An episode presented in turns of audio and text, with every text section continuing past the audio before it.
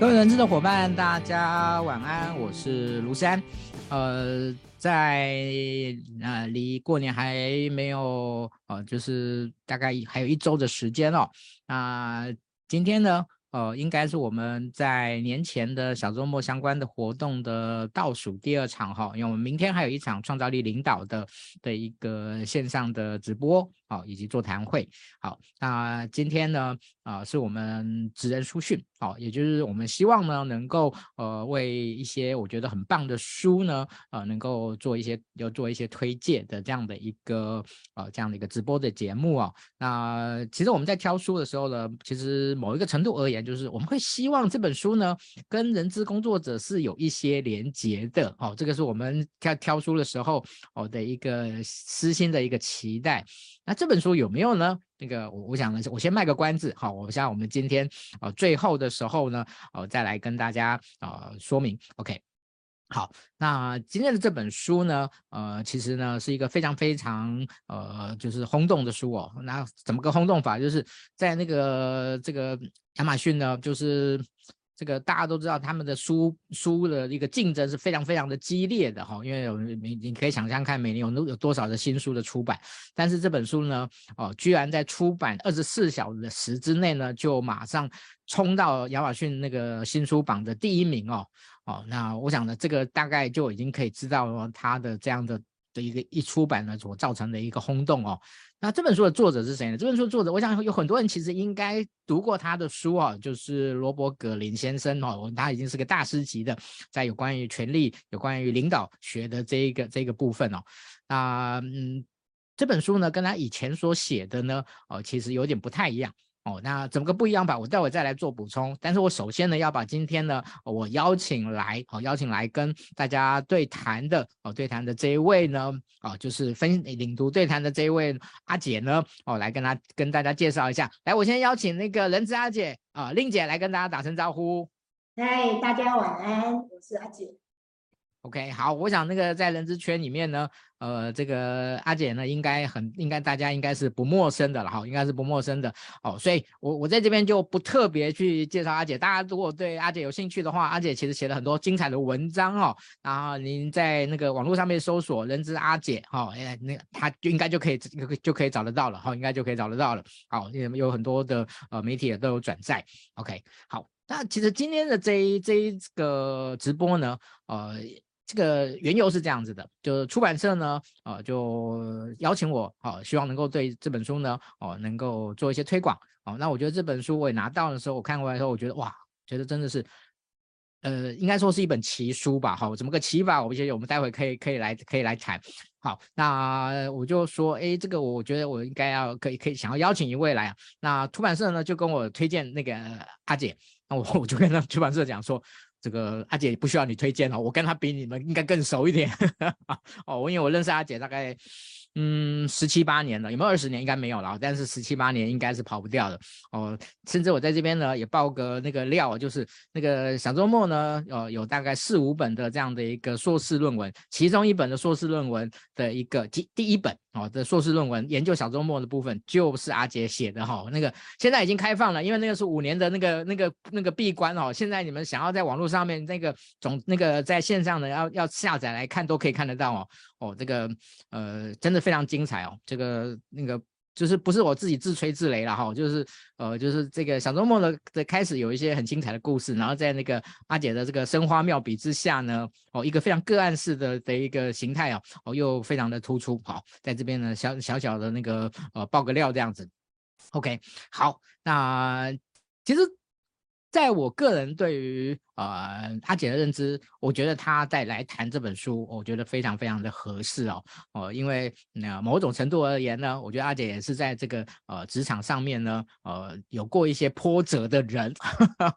哦。那我我觉得这个有过波折，然后呢，呃，在人生的历练呢，呃。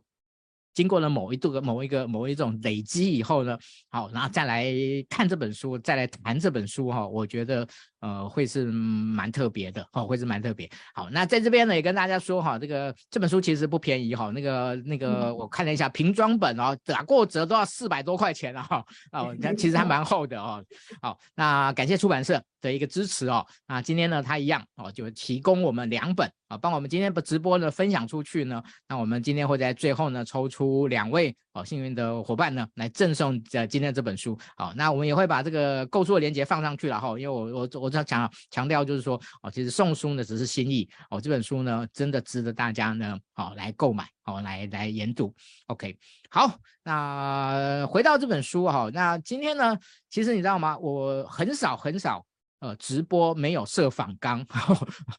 哦，那个，因为呢，这本书我没办法写访纲，好、那为什么没办法写访纲？我待会儿会请那个，也可以请那个令姐来跟大家来来来跟大家解释一下。好，但我首先呢，想要跟大家呢，哦，谈一件事情，好、哦，那今天呢，我可能这个作为主持人，我今天呢会。话稍微多一点哈，话稍微多一点哦。我想，呃，一方面是不要让那个令姐太累了哈。那另外一方面是，呃，我我我自己呢，也对于这本书呢，其实呃有很大的一个一一个好奇跟兴趣啊，以及呢，我觉得一个很重要的一个一个议题就是，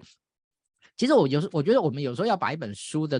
的的内容把它内化进来哈。那有一个很重要，就是我们怎么去理解这本书，怎么样去定位这本书啊？我觉得是很很很重要的一个一个先辈的的一个这样的一种一种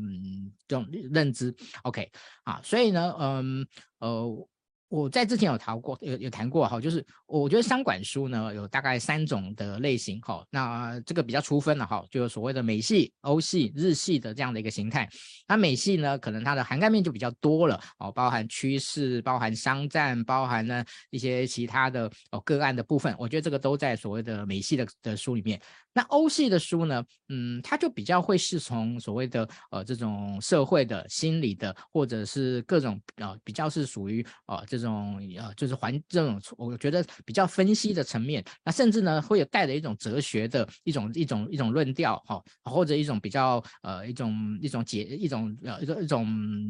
分析吧，好这样这样这样的一个角解释。那日系的部分我今天不多谈了哈，它就比较操作性的哈，那嗯。在很多的这种哦阅读的语境上面呢，它有很多的这种对话感哦，这个是我觉得还蛮有趣的部分。好，那这边这本书我们应该怎么归类呢？它虽然是一个美国作美国美国的作者写的，但是其实我觉得我会把它把它归类到比较偏所谓的欧系，好，就是属于呃我刚才所提到的呃带着一点点这种论述。啊，真是带着很多的哲学的这样的一种一种语境的这样的心跳。那如果各位呢，呃，对哲学不陌生呢，那有一位非常知名的哲德国哲学大师尼采呢，那他其实很喜欢用这种所谓的短语式的，好、哦，这种格言式的那种所所谓的这种呃，就是天用天的形态来来进行的这样的一种模一种模式啊、哦。那嗯，这种形这种形态呢，哦，其实在西方的这样的一种哲学论述里面呢，其实有它的一个非常。重要的传统，那嗯，其实哦，有一种非常哦，就是启迪、非常启发的这样的一种一种那种京剧的这样的一种形态了哈。那个其实你要往前追的话，甚至可我们可以到圣经里面，其实里面都都还它都有很多的这样的一种形态来来来进行。好，那所以呢，其实这样的一个形态哦，呃。如果你要，如果你你你要说它是那种，如果说它带有某种的鸡汤那种鸡汤的性质呢，我也不会否认。哦，但是呢，呃，有一种叫做有一种呃有一种说法就是呃这个啊、就是外行的看热闹，内行的看门道哦。那那个哦、有一些书呢，就是你在不同的人生际遇、不同的人生阅历。哦，不同的人生的的一种思考的的一种程度上，其实你可能就会有不同的一个收获。好，那。这种书呢，某种程度而言就可以所谓列入经典。好，但是它这本这本三六六权力法则是不是可以算是经典？我现在还不敢讲了哈，因为我觉得我也没资格讲这个话。好，但是哎，我我觉得它倒是还蛮符合哦，就是不同的人看到这本书的时候呢，可以有不同的的一个收获的这样的一个角度。好，那我这个前言呢也算是讲的够长了哈，那大概。就就这样子哈、哦。那我想接下来呢，我就来哦邀请呢那个令姐呢也来跟大家谈一下她看到这本书哦之后呢她的一些很初步的看法，然后以及呢后来是有什么样为什么？因为她后来有写了一篇哦，在她的这个部落格里面，她也写了一篇她的内容。好、那她在写这篇内容的时候，哎，到底要怎么样下笔去写这个东西呢？哦，其实我我自己是有点不敢挑战要写她的心得啦。来，令姐。好，谢谢思安哦。那呃，就是承承这个思安前面讲的，我们来聊聊一下小天哦。那出版社就把这本书就是呃说要送给我看，然后令姐，您可不可以大声一点？我这边听起来有点小声，哦、对，听不清楚是吧？现在可以吗？对对对，现在可以吗？OK OK，有比较大声了，谢谢。有比较大声了哈。对，对我说出版社他给我，我就看到说，哎，自然有帮他写序喽。然后隔没多久呢这个出版社又说，哎。可不可以来个直播哦？然后跟小周末，我心里就在那边偷笑了一下哦。然后我说，嗯，跟思安够熟了啦啊。那其实这本书我也是像思安刚刚提的哦，刚拿到的时候，事实上我是呃动不了笔的哦，因为其实这本书就很有趣哦。他讲三六六，三百六十五天，然后就是一年三百六十天，偶尔会有三百六十六天。那我的第一个感觉翻开来是每一天都有一篇呢，我就把它当成这个每日一箴言的概念。但是他又讲到说什么洞悉人性啊，跟现实面看了一下，哇，这真的是一一一本那个叫做我把它当成是职场的厚黑学啊，啊，因为他就是讲一些权力法则，嗯，蛮有趣的哦。那也确实，那我把这这本书呢，把它每一个章节，啊，它每一个章节有一个这个主题性的、目的性的。整个看完之后呢，诶，前面的这个任务啊，到后面碰到的一些啊、权力权力斗争啊，一些这个啊、权力的游戏啊，那不就是好像我们在这个旅途上面碰到了一些一些这个啊、可能是困境哦，甚至于是深坑，甚至于是被陷害哦，那是不是像好像哎，我又想到一个什么英雄之旅，有没有一个英雄之旅的这个说法？那英雄之旅其实常常我们把英雄之旅呢。我们在看电影的时候，他也是常常用这个英雄之旅的概念来铺陈他的剧情啊。那我们每一个人的人生当中呢，其实也是一段的英雄之旅嘛。我就把它把它当成一个英雄之旅来看，你如何的度过所有的困境，碰到了挫折之后，哎，你你其实是如何的找到贵人，让你呢到最后哦达到，你就是从这个起点哦到终点达成目标。那他的终点的十二月呢，事实上他要你就是说。我觉得这本书其实，嗯，你把它当成是挚爱的书，啊，人生的书，啊，生涯的书，甚至于是啊，修炼内化的书都可以的，哦，因为为什么？它第十二个月的那个章节呢？哎，请问一下，我这个声音可以了吗？可以，可以了哈。它第十二个月份，它竟然跟我们讲到说，我们是要静下来，我们是要去去观看这个。浩瀚无垠的宇宙天空，从这个宏广的宇宙宇宙的这个世界来看到人类的渺小，那这个东西就完全就是完全是内化到我们的身心灵的这个修灵灵修的境界。我觉得这本书真的美妙啊，真的是哦。我写完的时候呢，是一个境界哦，必须跟大家分享。我拿到的时候呢，是哇，好像是好吧。每日一箴言，我今天是一月一号，我就打开一月一号来看啊。OK，那我现在翻到一月二十七号，它的标题是打破虚构的高墙，然后它会有一则的这个说法跟故事。那接下来呢，它有一个权力法则啊。其实它的三百六十六条就是有三百六十六条的 law，啊，讲的是一个法则哦。好，那这个法则下面他就讲说，OK，他说。你想有拥有哪种头脑，就要靠你自己的双手去创造。如果我今天打开这这本书，我翻了这一，我就告诉我自己，每日一箴言嘛。我当我的今天的这个呃，不管是启发啦、触动啦，还是我的目标啦，都很好用。好，所以那时候我我在我的我的这个粉丝页分享的时候呢，事实上我是说，新的年新的年度的开始呢，不妨买这本书来。哦，每天给自己一个小小的鼓励，一小小的这个触动，小小的刺激，哦，小小的成长，好，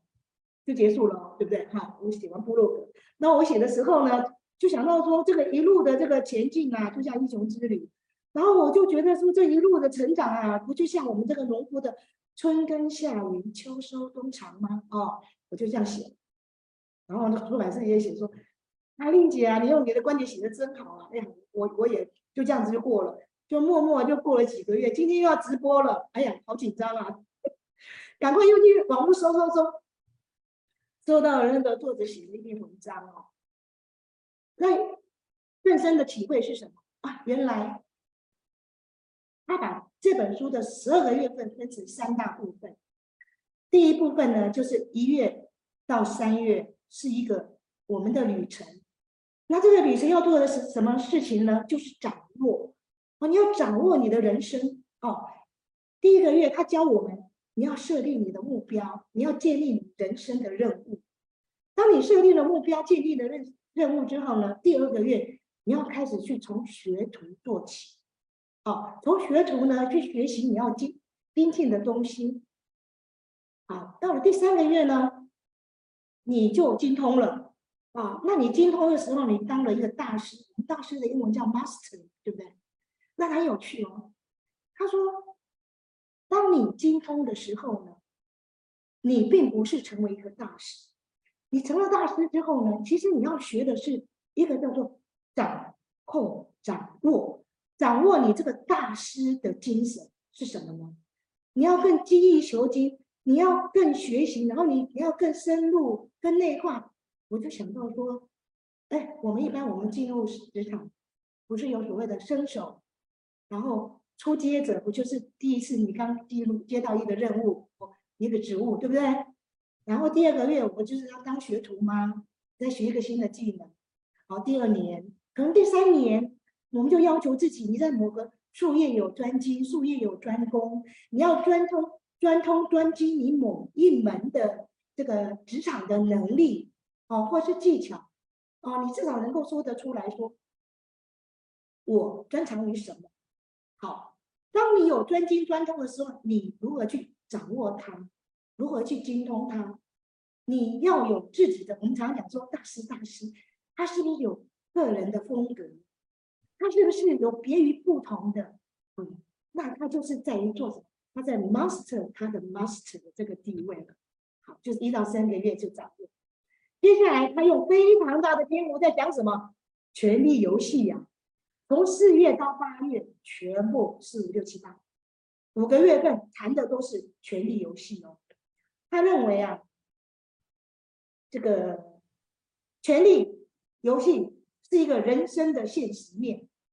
我相信大家都同意吧？好，然后呢，你能够做的是什么？然后他第六章讲的什么？他说第五章第五个月份呢，叫我们要面对，我们从一月份一个月来讲。第四个月，他说：“你不可以超越大师哦。”哇！我看到这个，我就想到了什么？我们常常讲说，嗯，你不能够怎么样，功高震主，对不对？在职场啊，我们绝对不能够功高震主，所有的功劳苦劳啊，都一定是老板。我们要默默的。然后你的成功，因为为什么？因为你的成功，你的太耀眼，会让老板觉得不安全，哦，不安全。然后突然想到，哎，功高震主有道理哦。然后他第五个月呢，就教我们什么？权力游戏的现实面。因为权力游戏是这个现实的，我们必须要去面对它。他讲了，你是要拥抱它呢，还是你要否认它？不然你就接受它。如果你去拥抱它，你未免就太权谋了，对不对？好，滑不溜丢的，好不好？啊，然后你如果否认它呢，抱歉。你如果否认他，你拒绝了这个权力游戏的话呢，你会被推到一边去，你会变成边缘人。你在这个权力游戏的边缘呢，你就是啊，可能就是不得翻身吧。啊，你有没有？你有没有说我要去这个啊晋升的未来？那你要去接受它，你要去接受它是什么？你要想到，权力其实就是人性的一面，每一个人都想要拥有权力，这是人性的一面哦。所以我们可以选择的是什么？呃，他他就教导我们，你可以保持观望，啊、然后其他的时候呢，你就参与他，你要利用这个权力，要利用这个权力游戏对他的了解，来提高你的地位，有趣哦。可是这就是我们的职场，是吗？啊、这就是我们的我们面对的这个。当你碰到一些政治游戏、呃，权力游戏啊、我们职场上面对的很多问题的时候，你不是正应该这样子是面对它吗？然后他第六个月告诉我们说，其实权力游戏的工具是什么？可能大家都想不到啊。他说欺骗，欺骗的艺术。他教我们人跟人的互动之间呢，其实就是欺骗吧，就是欺骗。可能就是呃虚与委蛇啊，然后尔虞我诈啦，哦，那欺骗是一种艺术，那当把它当成是权力游戏的工具。好，这七月跟跟七月跟八月呢，他就谈到什么？谈到，因为既然你在这个权力游戏当中嘛，哈，你用了欺骗的工具，然后他还要有一些技巧，啊，技巧是什么？七月呢就是诱惑啊，然后八月呢要说服别人，啊，他说。引诱呢，跟说服他人的能力，其实呢，也是我们需要的能力。好，你想想看，你赢得别人，好，能够站在你这一边，比你去强迫他人来加入你这边要的好，对不对？那你如果去赢得别人呢，你可能就是说，呃，两种手段嘛。比如他讲的七月份就是你去诱惑别人，那诱惑他讲的很很很这个。太内了哈，其实诱惑他讲说，其实他有一个说法，就是叫做延滞满足感，啊，你就是让别人呢越等待，然后他们就越想要，好，我们不是常常有那种叫做什么啊？你去那个呃街上啊，哈，摊贩有没有？那叫做什么啊？排队有没有？排队等待的那种，有有的是呃饥渴，怎么饥饿的那个等待的那种论调，我认为其实都是一样的。然后说服别人嘛，当然，其实我们在职场其实就是，呃，我们常常在讲，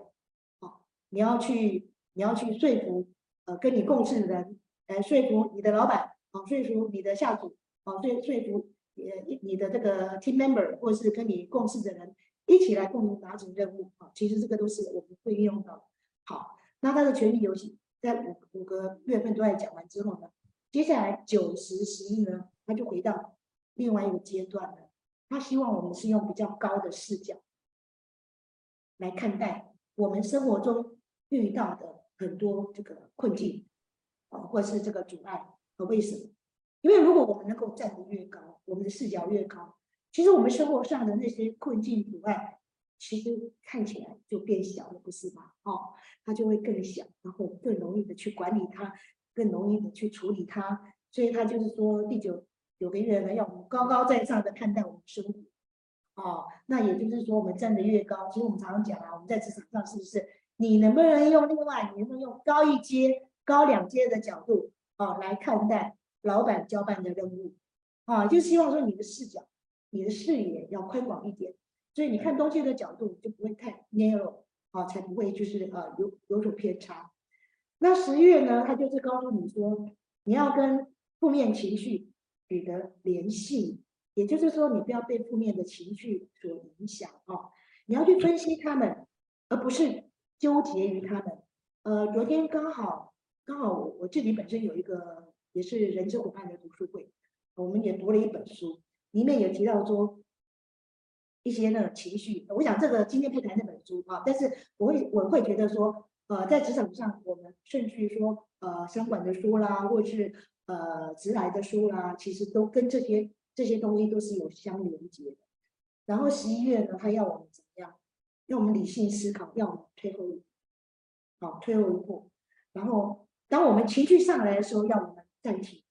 好，那常常教过嘛，哈，好，停一下，退后一步，看一下。然后他讲到说，你一些克制的动作，你去克制一些行为理性的动作，其实就像最近他们在讲。其实你的脑脑细胞，你的脑还有这个我们讲的克制的这个动作，就像我们在训练我们的肌肉一样。好，你越训练它，它就越好，好，它就会成为你的习惯。那到了第十二月是什么？它就是让你对这个浩瀚的宇宙、宏伟的宇宙产生敬畏感，哦，发现你存在的意义。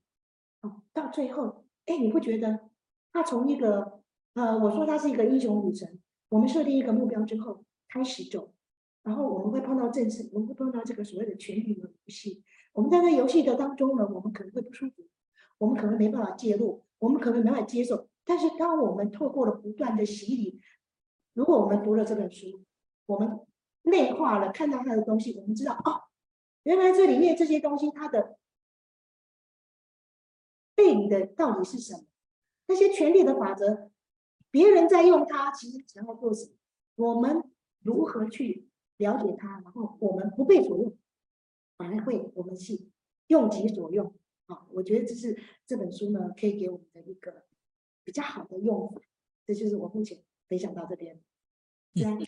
谢谢阿姐哦，那个。而且其实已经先帮我们把这本书呢，啊、透过呃作者他其实说，我我相信应该很多人对于这本书有很多的疑问，所以作者后来自己也写了一篇 哦，来来诠释他自己这本书哦。那再加上这个令姐她自己的一个整理哦，好，来透过呃刚才的一个说明。好，那我这边有三点呢，哎，那个 echo 一下刚才那个令姐的一个的一个的一个内容哈、哦。那第一个呢，就是我们刚才提到的这个英雄之旅这件事情哈、哦。那其实英雄。之旅这这个部分哦，其实在如果有些人应该也有听过，就是呃，其实好莱坞有很多的电影呢，其实呢都是依照这样的英雄之旅的形态呢，在构筑的这样的一个一个模式。好，那除了这个以外呢，其实英雄之旅，呃，我觉得它呃现在已经被广而用之，在很多人在所谓的自我省察、自我呃这个觉察，然后呢自我成长的这样的一种一种过程。好，那这个我们。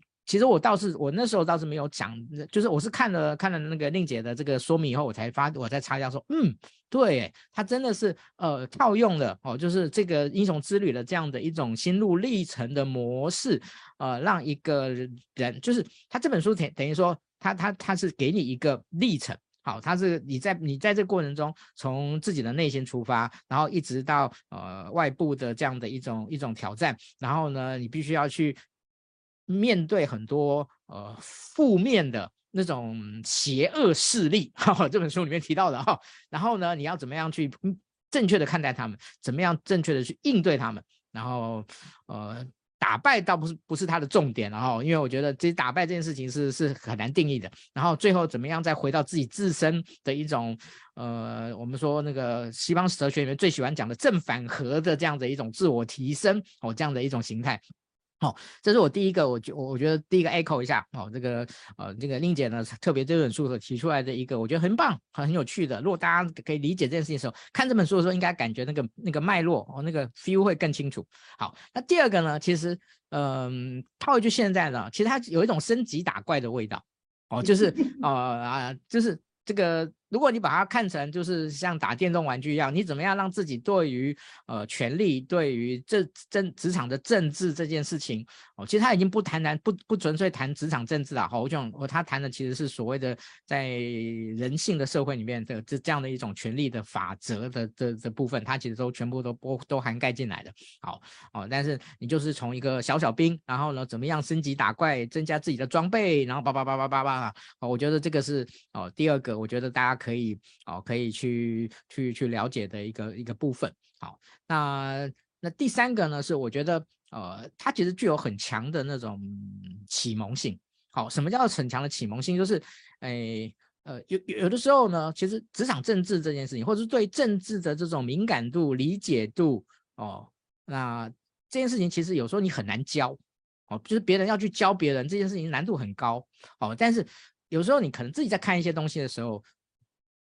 他会，你会突然被他启发，你会突然被他被他触触及。哦，那我我我觉得，呃，这本书呢，用这种一天一篇、一天一篇的这种，哦，我说这种累积式的形态呢，哦，那可以让你慢慢进入那种氛围，啊、哦，去进入他的某一种的对于呃权力法则的论述的这样的一个框架。那我觉得这个是，我觉得第三个就是我记得，我觉得是也是一种非常好的学习的一种状态。好，我觉得这个是我呃在呃这个哦，就是令姐分享完以后呢，哦，我自己稍微 echo 一下令令姐的的的内容所提出来的的三点的部分。嗯，好，那我们的那个直播呢，很快呢就到了这个中场哈，中场。那我们今天中场之后，我会呃感谢一下那个冠名赞助的部分，我们就会再回到我们的的一个回到我们的现场。好，但是呢，在这个之前呢，先跟大家说，就是我们今天哦这个。呃，很厚很重、很有分量的一本书呢，哦，这个出版社呢，哦，有给我们两本的这个扣打呢，可以分享给大家，哦，所以呢，赶快帮我们呢分享出去，啊、哦，那这个在今天最后呢，我们就会抽出两位幸运的伙伴，好，幸运伙伴，OK，好，那这个，哦。这这个月呢，我们是由永跃健康哦，这给这一家在台湾目前在有关于哦职场健康哦以及哦这种预防医学的部分呢，哦非常呃重要的一家公司呢在做的。那为什么说啊我那个我后来才知道说哦，原来台湾有百分之七八十以上的这种健诊中心的这个呃资料库跟系系统平台都是他们建制的。哦，那其实他们在呃就是很多的这些企业在有关于这种职场健康的部。部分呢，其实他们默默的做了很多的一个事情哈、哦，那他们后来又哦增加了很多的这样的一个关系的的一个伙伴哦，那对于整个我觉得呃职场呃就是预防医学哦职场健康的部分的话，他们琢磨很多哦，那我待会会把他们官网呢放在放到我们的那个放到我们的今天直播下面哦，大家有兴趣可以去去了解一下，那也感谢永跃健康的。这个冠名赞助，OK，好，那我们就回到我们今天的这个直播的一个一个一个现场的部分哦。好，那我们今天呃下半场的部分呢，会分成啊、两个大主题哈、那一个大一个一个大主题是说，那个我们呢待会呢会用一个一个什么样的方式？就是我们直接翻哦，就是我们请令姐呢直接翻哦，可能翻到哪一天，然后请令姐呢就把那一天呢读给大家稍微听一下，然后呢我们呢呃就。立即的来彼此呢，跟我就跟令姐呢彼此的来互动一下，对于这一篇的看法。那各位呢，如果有兴趣，也可以在我们的直播下面写上你听完这一篇的的的这这个看法。然后，那我们这个是我们这个前半那个后半场的前面呢，我们来来做这件事情。那后面呢是谈什么？就是我们一开始的时候我卖的关子哈，就是呃为为什么我们想要推荐这本这本书给 HR 伙伴？好，这个这个我们后面的部分。好，令姐您来那个翻一下。那、那如果如果有人有兴趣的话，也可以直接写说你要看几月几日哈，我也不晓得是，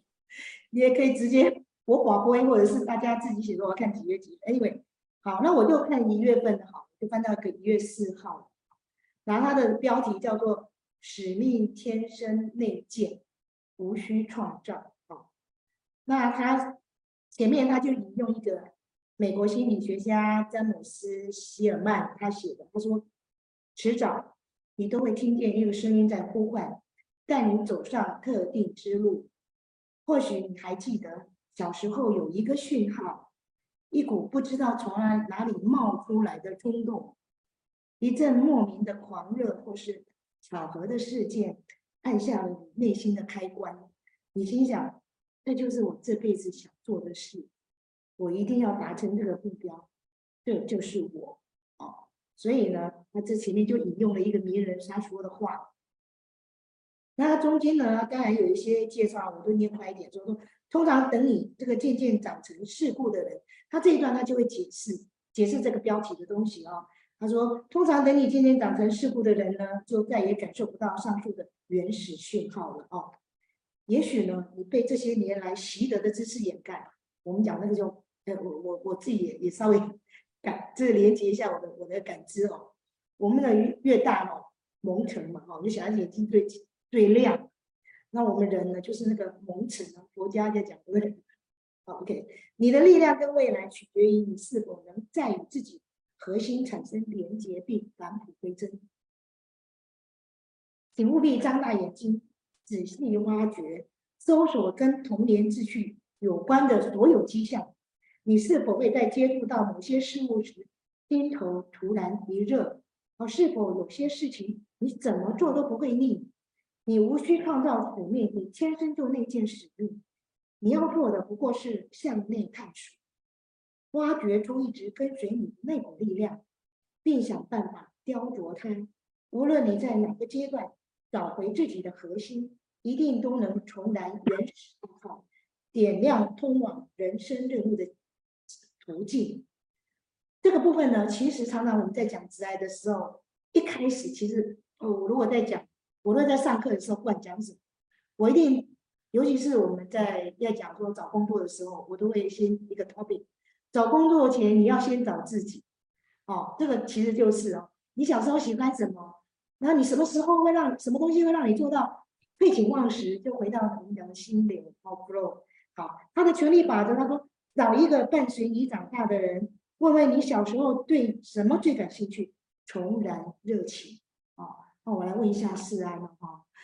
这这个部分，你小时候有什么最感兴趣？然后，哎，你现在正在做，正在做。或者什么？我记得那时候十几年前认识你的时候，你跟我讲说你最喜欢站在台上。嗯，那个有没有分享你你对这个这个、这个？其实我刚才这样那样一听哦，其实我第一个反应是，嗯。在这个我们都知道，那个那个在西方里面呢，calling 哈，就是所谓的这种召唤哦，召唤是一个呃是一个非常非常重要的一个元素哈，尤其是在基督教里面。好，那我我我因为我自己是基督徒哈，所以我对于这种呃所谓这种 calling 这件事情呢，我的感受其实就非非非常非常的深刻。好，那其实呃与与其说是我自自己喜欢站站在台面啊，站在台上哦。呃，不如说我喜欢去传递一些东西给别人。嗯，哎，我觉得站在台上不是重，不是目的哦。其实大家都知道，其实我不算是一个高调的人哦。虽然我很多人都说我做事很高调，但是我其实我本身不是一个高调的人。好、哦、啊，但是我觉得，呃，站在台上不是目的，站在台上的目的是希望能够把一些事情传递给别人。好，我我我觉得，对，我觉得这个这个这个才是一个重点。好，所以大概 sharing 的哈，这个分享这两个字，大概是我大概这我不知道，也许是我这辈子讲过最多的的的的这两个字这样子。好，好，我觉得这个这这这是我第一个第一个第一个感觉。那第二个呃，就是您刚才呃这个这个在在在在呃就是说明这个这这个内容的部分的时候呢，哎，那我我我觉得就是嗯，一个人他。呃，是不是一定都有有想要去做一件事情？好，我相信我们小时候每个人都写都写过什么我的志愿啊，刚刚也许那个那个东西跟 calling 也许不是那么的连结，但是我觉得每一个人其实都多多少少是会曾曾经想要去完成什么，想要去去去达成什么。好，那这个东西确实哦，就是哦，当我们呢哦越来越知识化，哦越来越有。更多的这样的一种一种一种认呃认识，对世界有更多认识的时候，哎，就有点蒙尘了哈，就是那个就是你的你的那个敏感度就被遮蔽起来了哦，你的那种冲动、你的冲劲也都都被遮蔽起来了。哦，那美其名话呢，就是我们说我们是越来越理性了哈，越来越理性了哦，不会对于这些东西呢哦有一些妄想。哦，有时候我们常常常会用这样的来来来来自我解释。哦，那。嗯，哦，我觉得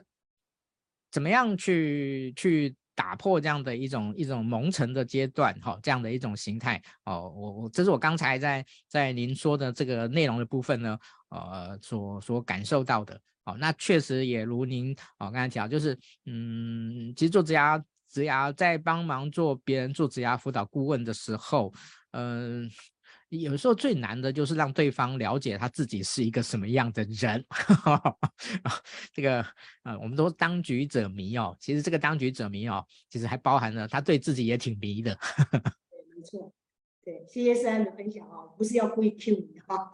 那我们其实是 OK。其实刚刚三讲到那个 calling 啊，其实我们在讲那个英雄旅程啊，第一个阶段其实它就是 calling 哦，英文就是 calling 哦，很很有趣。然后我再补充一下啊，其实作者，呃，这个三百六十六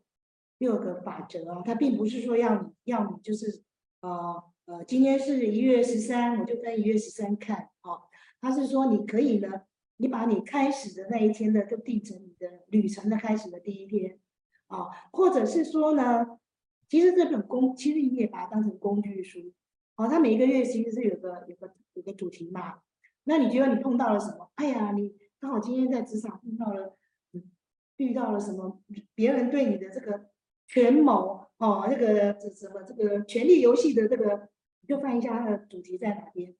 你就把那那个章节翻一翻，或者是说找，就是他那个啊、呃，可能是在八月，现在是一月，你刚好遇到权谋之人对你做了什么事情，你是可以翻翻去看的哈。我就稍微再解释一下哈。那我们要再找下一个吗？还是有人说他想要看？嗯，目前好像没有看到其他人说，所以那个我们再翻下一篇好了。再翻下一个，对，我们我应该还有时间翻第二篇这样子。对，好，有有有。那我来翻一个权谋的，我看一下，呃，哎，呃，六月六月十九，六月十九，它的主题是说，让别人主动来找你。那它这个东西呢，它只是有讲一个故事，啊，它是说这个有一个，呃，波利波呃布鲁内莱斯基，他是文艺复兴时期的艺术家兼建筑师。他最擅长呢，让别人有求于他，这点很重要，对不对？让别人有求于你，同时呢，借由这样子宣示他的权利啊。其实我们讲了哈，从四月开始讲的就是权利，权利游戏。所以他说有一次呢，他收到一份请托，请他修复这个佛罗伦斯圣母百花大教堂的圆顶。那这是一个了不起的工程嘛。但是呢，政府官员后来又请了雕塑家。呃，洛罗祖吉贝尔蒂当副手，就引得引起这个主要作者的布鲁内莱基呢悔恨怀恨在心了。那这个布鲁内莱斯基呢，他很清楚这个吉贝尔蒂呢是靠关系才能到这份工作。哇，我们把它套用在职场，是不是这个情景很像，对不对？好，有人用关系进来，然后他当你的副手，那事情都你在做，对不对？好，然后他也知道说。其实他什么都不用做，就能拿走一半的功劳。于是呢，在建筑工作进行到紧要关头的时候呢，这个布鲁内莱斯基呢就宣称自己突然身患怪病，没办法工作，而且告诉那个市府官员：“哎，他们既然聘用了这个吉贝尔蒂，就表示他有能力接手后续的工作啊。”然后这个半吊子的这吉贝尔蒂很快就露出了马脚。那官员们也前仆后继的去请求这个布鲁内莱斯基啊，然后对他哀求啊，请他就是请他再回来做修复案啊。最后呢，大家变成众众人终于弄清楚问题的所在，就开除了那个副手吉贝尔蒂。那吉贝尔蒂走后没几天呢，这个布鲁内莱斯基就奇迹式的康复。然后布鲁内莱斯基不吵也不闹。只是用一些小伎俩就达到了目的。那他的权力法则，他这么说的啊，只要有这么一次，你为了维护尊严，成功逼得对方不得不主动向你低头，下次你即使什么都不做，他们也会主动来找你。那这边让别人主动来找你，其实这个故事呢，我我看到这个，这个这个他的他的这个作为哈。如果我们套用在职场，如果你今天不是 master，你你不是那个精通之士哦，你千万不要这样做哈。那时候走的哦，不是副手，而是你哦。好，那现在你有没有什么样一口？你有些时候你要你要有那个思辨的，哎，我们常常说哦，你念书念书不要光读书啊，你要有这个思辨的能力。好，是。因为这又回到那个，他到底认不认识自己的看长在哪里啊？对，没错，这是很很重要哈，很重要。你要讲什么？OK，嗯，那个丽姐，你这篇已经讲完了吗？讲完了。讲完了。OK，OK，、好。那个，嗯，好。那其实我我我觉得很多的呃的人。好，在职场上面呢，往往都是一个螺，就是踩坑，然后呢，踩就是踩了很多坑呢，就一坑一成长哦。但是这种成长实在是太惨烈了，哦，就是哦，你每一次踩一个坑，然后才成长一次，哦，每一次踩一个坑才成长一次。好，那我我我觉得，呃，历史的的一些一些哦，就是这样的过程哈，这样的个案，我觉得就是一个非常好的的的一个的一个的一种。呃，我觉得是一种警惕也好，或者一种教育啊，就是你如果能够去去理解，好，已已经知道这样的一种一种一种一种形态，好，当你有时候面临到这样的一个情况的时候呢，那你就可以有某一种的指导或指引啊，让你可以去做出更正确的回应，好，正确的回应，好啊，但是呢，呃，其实。嗯，如果我们这样讲，如果你今天能够找到一个，就是你有有，例如说你有个导师，你有一个有一个一个教练，好，那你你把你的情境跟他讲，好，那呃，也许呢，他也会给你一些一些很不错的建议。可是不是每一个人都有这样的资源，好，不是每个人都有这样的资源，好，那嗯呃，例如说，而且这例如这个作者他是属于大师级的这个的，好，那我想很，即使你有你你拥有教练，你拥有一些一些一一些导师，我想他们的 level 跟他们咱们对世事的透洞洞察的程度，可能还是不如这一位作者，哦，所以，诶，虽然他没有办法自己来来来指导你，哦，但是呢，呃，你透过跟这本书的一些缘分。好，如果你今天哦可以去哦，当你发现到有这样的状况，某某一些状况的时候，然后呢，呃，刚好你就可以哦，就是跟他产生一些连接跟撞击的时候呢，那你可能就可以有一些好的的一种回应出现哦。这个其实我觉得诶很重要的，例如说这些这个刚刚你提的这个这个 case 哦，就是呃有就是他明明是一个很有他他的能力是毋庸置疑的。可是呢，当别人来侵占他的权益的时候，他怎么样，就是用很巧妙的方式来刷他的存在感这件事情呢？哦，其实就非常非常的重要。好，那这种哦，我觉得最后的那句话才是关键，就是当你能够成功的刷过一次存存在感以后呢，别人就不敢忽略你的存在了。哦，我我觉得这这这这是这个短短的一个篇章，短短的一个故事里面。呃，我相信如果有经历过哦这样的这样的 case 的这样的状况的情境的人，应该都可以知道，就是呃有有些人呢，他就很习惯性让台湾话讲扔头轻骨了哈，就是有些人就就等下就一直一直在测他的底线，好、哦，那但是等到有一天你呢很勇敢的去把你的底线亮出来，而且告诉他我的底线并不低的时候呢，也许呢别人就不会再来测试你的底线了。好，我我觉得这个是我刚才听完啊令姐的分享，这个这这个的分享以后，我我立即马上能够能够想到的一个部分，嗯，那我们来再分享最后一篇，OK OK OK，我因为我刚刚觉得这篇蛮值得的，好，四月三十号，他说永远不要用最完美的一面是，啊，他用了一个那个法国作家法兰瓦尔啊，他讲，他说。真正的天分跟才能，是懂得隐藏自己的天分跟才能。他就说了，这个沃尔特雷利爵士是伊丽莎伊丽莎白一世麾下最杰出的臣子。他既是优秀的科学家，也写下很多优美的诗作。此外呢，雷利爵士还是个出色的领袖、精明的创业家、干练的船长。而且呢，叫人不可置信的是，才华洋溢的雷利爵士竟然还是个风流倜傥的帅哥，靠着自身的魅力一路披荆斩棘，成为女王的宠臣。哦，哎，我不晓得他有没有用到那个诱惑那边，就是他后面有一个什么另外的那个啊。然而，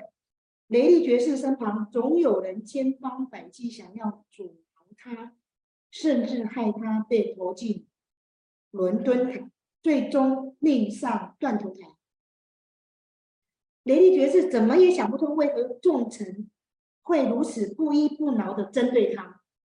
原因是他不仅忘了藏拙，收敛自己的能力跟特质，还不停的在众人面前炫耀自己的各项才艺，以为大家会佩服他，想和他成为朋友。那雷利爵士招摇的行径。反而为他树立了许多的案底。这帮处处不如他的这个朝臣，在他犯错的时候呢，便不遗余力的要彻底毁掉他。切记，善妒者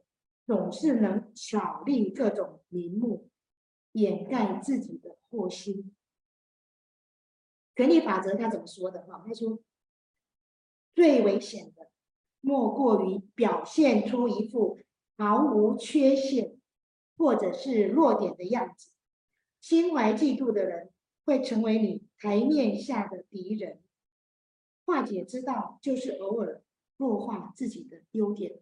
哦，我觉得这篇很好。那我就就是今天呢，其实有三百六十六个文章，我讲了三篇。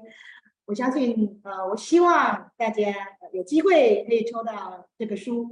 然后每天这样读一篇，我相信，呃，它不是也什么心灵鸡汤，也是一日一真言，也是啊，每日警惕我们每天在职场上面啊，兢兢业业的工作啊，就是我们如何去利用这些东西啊，来保护自己。好，那交给诗安。嗯，好，呃，先简单 echo 一点，那个刚才最后的那个那个那那那那个那篇文章哦，呃，在那个七宗罪里面呢，有提到哦，嫉妒呢是其中一个哦，呃，在人类社会里面呢，其实呃，要怎么样去去去抑制、去察觉自己的嫉妒，我觉得是一个非常重要的一个课题。好，那也因为这样子，所以嗯。呃对于，就是当你你觉得你只是在展现你自己，你觉得你只是在努力的让你自己有很好的发挥的时候，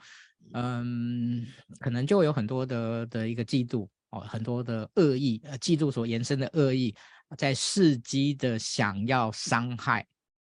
哦，你，哦，那嗯，我我觉得这个已经不需要举例子了哈，我讲很多这个古今中外，每个人可能多多少少少，只要只要只要你够。够够厉害哦，那个其实大概都都应该有有有有机会碰过这样的一个一个状况哦。那啊、确实哦，就是怎么样让自己呢哦适时的示弱，然后让自己呈现某一种的不完美啊、哦，让自己呢呃能够让大家呃从好像高高在上能够呃降能够哦，就是你要么人家拉你下来，要么是你自己愿意呢哦偶尔下来走一走。啊，拖拉近跟别人的距离，好，我觉得这个是还蛮蛮重要的一件事情啊。这个是就是，哎，就是人性，但是呢，越是人性的东西呢，越是人无法去抵御跟克制的。OK，好，谢谢令姐哈。那我想我们在今天的最后一点时间里面呢，我们就回到我们那个问题哦。啊，为什么我们要要跟大家介绍这本书呢？好，那嗯。我自己呃，常常在一些私底下的场合里面，我跟很多的人提到，我说，呃，很多人资伙伴有时候来找我聊他的一些困困境或者一些问题的时候，那不外乎两类，一类是可能是真的是专业上的问题哈，或者是他自己的某一些职涯的部分。好，可是，在这些呃职涯的问这些职涯的问题的背后，哦，其实往往潜藏的是他在职场政治上面的认知可能错误或不足。的这样的一个问题，好，那用一句简单的话，就是他的可能对于职场政治的敏感度，哦，敏感度跟理解度是比较不够的，好，比较不够，好，但这件事情又很难教，哦，你也很难再一下子去去去去去把它啊、举出来。好，所以呃，我觉得这本书呢，哦，是可以作为哦这个哦每一位职场工作者了哈，那尤其是是 HR 啊、哦，我觉得可以作为你在这个锻炼自己的这个呃职场的政治的敏感度哦，甚至怎么样去应对一些很很很很具有挑战的哦很关键的这些呃职场政治冲突的时候呢啊、的一些可以让你去去思考跟检索的的这个部分。好，那这是我们想要。跟大家推荐这本书的这个起心动念，好，那嗯，我想这个部分呢，呃，令姐也有很多可以补充给大家的，好，但时时间的关系呢，我想令姐我们就您就再给大家补充一些您您的一些在这个面向的一些看法，好吗？好，因为其实刚刚的思安也讲得很清楚了哈，那我们后面就针对这个人资从业者，对不对哈？我们人资从业者，其实我们就是服务人啊。好，那因为人跟人的互动呢，就是免不了哦，免不了会有一些，因为人人的个性是百百种嘛。然后有些时候呢，呃，你，呃，我我觉得我我要这么说了哈，你可以运用运用这个书上他提到的一些，呃，权力游戏啊的艺术，我们把它当成权力游戏的艺术，好，你去你去理解它，好，然后去化解它，哦，那就是。可能在对上，可能你会接受到的一些一些呃冲击或困境，可能是啊上面对你，你如何去化解它？然后当你今天是在高位的时候呢，你要去理解它，啊，那你要去运用这个权力的艺术呢，啊的时候呢，啊你要知道去同理啊这个在下位的人啊他的感受，哦，我想这个都是很重要的啊，我想思安讲的很。有些时候呢，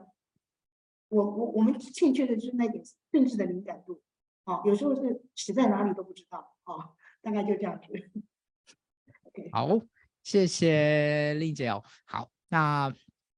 呃，关于这本书呢，呃，其实呢，我我我觉得它可能会很类似呢一种一种就是呃白就是那种万花筒，就是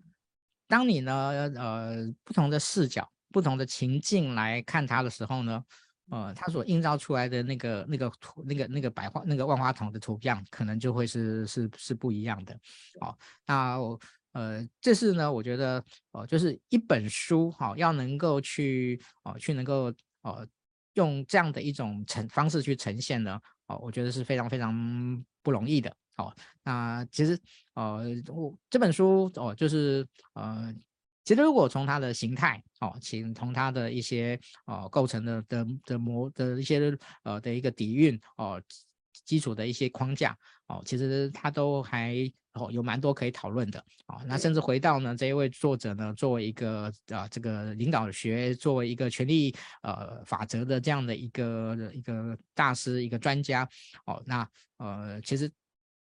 对于他传统的比较这种呃比较这种完整框架的论述，跟他啊这一次呢用一种非常呃片语式的啊非常故事型的非常这种哦就是这种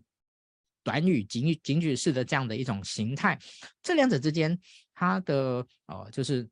它的一种连接，好，应该怎么样去去去解读？好，我觉得这也是一个呃非常有趣的的一个议题哦。好，我觉得呃对于书啊的的一种的一种了解，好，那我我自己个人好有有有三个看法，就是呃第一个是你怎么样就是去完整的去理解这本书，好，就是把这个这本书呢把它把它拆解出来，叭叭叭叭叭叭出来，那。第二个是说，你怎么样把这本书的呃，看它的这个，就是它的成书的背景跟它的这样的一种框架哦，去把它理解出来。那第三第三个这这部分是。它可能在整个书的呃想要产生的影响跟连接的部分，它可以延伸到什么地方啊？我、哦、我这个是我自己呃有时候在看待书的时候呢的一个的一个的一个角度哦，也在最后分享给大家。好，那我想在今天最后呢，也请那个令姐啊、哦，就是呃您如果今天要对于想要看这本书的人，好、您会给他什么样的一个建议？好，呃，就诚如我一开始就是把这本书基本上把它拆解成三大部分。好，那。呃，如果如果今天我们今天是年初嘛，哈，如果我们要对我们的未来的十二个月啊做一个目标，我想这是一个很好的一个一个书的代理，还有是一个呃，你有一个一个 guide 在旁边哈，也就是说，我今天呢年初我不管是怎么样，呃，我在我的工作上，我在职务上，我的新的学习上，我设立一个目标。好，然后我我在一个这个任，我就设定一个任务型，然后接下来我就开始去学习。那事实上我，我们我们他讲到这个学徒，其实我们一辈子都会在学徒的路上。今天你如果换了一个职场职务，你就是一个学徒。好，然后当你学精通之后呢，你就要更要往一个这个大师的这个掌掌控度去做。啊，就是我们在职场上你要如何的深化学习，这是前面的。好，如果说我今年定的目标是，举例来说。或者是说我刚换一个新的工作，那我前三个月我势必要去摸索我的工作，哎，我可以把它当成骨干。那接下来我是我呃可以掌握之后呢，当我在工作上跟人家互动的时候，我势必会遇到一些必须要沟通协调，然后必须要遇遇到一些这个人跟人之间产生的问题。那些问题如果我们把它套用在这里面诸多的权力工具。权力游戏的说法当中，那你可以去找到你要的章节去看一看，这个专家他怎么说这件事情。事实上，每一篇就是一个短短的东西，每一篇就是就是刚刚讲的，就一个就是基督嘛，对，你就可以找到那个章节，就是稍微看一下，看看那个权力法则怎么去使用，你如何去去去化解或拆解它，如何去利用它，要么就是用它，要么就是呃你去化解，大概就这样。那当这个你看嘛哈，我们五个月啊，整个都过来之后，你到了到了这个我们讲说年末了哈，啊，如果我们这本书我们把它想成是一一整年来来使用它，然后到了年末的时候就是啊，现在现在是我们农历年然后快到了，也是一个另类的年末，我们现在是大家心理上都觉得说啊，我开始就是我要开始这个呃沉静下来，好，那我去看到。观望我这一年来的东西，我今年做了什么？然后我在这个浩瀚宇宙中，我虽然是一束小沙粒或是什么，但是我也可以去跳脱这个。我这么小，这么微不足道，但是我也是很有分量的一个人。好，然后或者是说我们跳到呃浩瀚宇宙来看，所有的东西，我们这样从上往下看，其实人不过就是这样子而已嘛。哦，有什么可以去那么计较的？好，我们碰到这些权力斗争的时候，我们就是怎么样？我们就是接受它，我们可以旁观，我们也可以参与。好，我们要知道我们什么时候该旁观，什么时候该参参与，知所进退。所以说，你怎么用这本书？你可以很简单的每天翻一篇，像我这样广播一样来用。你也可以，好吧？今天一月十三，我就翻一月十三。你也可以，好吧？我拿到书，我就当成我今年的第一天，一月一号开始去走我的三百六十六天。你也可以，我碰到了什么状况，我就翻到它的主题在哪边，然后去看它。我想这本书是活，书书是死的，人是活的，我们好好的来活用它，好不好？谢谢各位大家今天的时间。谢谢令姐 今天的的一个分享哈，我想大家呃应该可以感受到呢，嗯，这本非常特别，非常有趣哦，也非常嗯有帮助的一本书。好，那感谢大家的收看，以及感谢大家的分享哈。现在还可以，现在还可以分享哈，现在还可以分享，赶快分享哈。我们现在我们待会才会才会抽哦哦这个好，那这个在那个下周就要过年了哦，在这边呢预祝大家啊在新春如意。啊，万事平安。我们今天的直播就到这边告一段落，谢谢大家。新年快乐，下次见，过年见。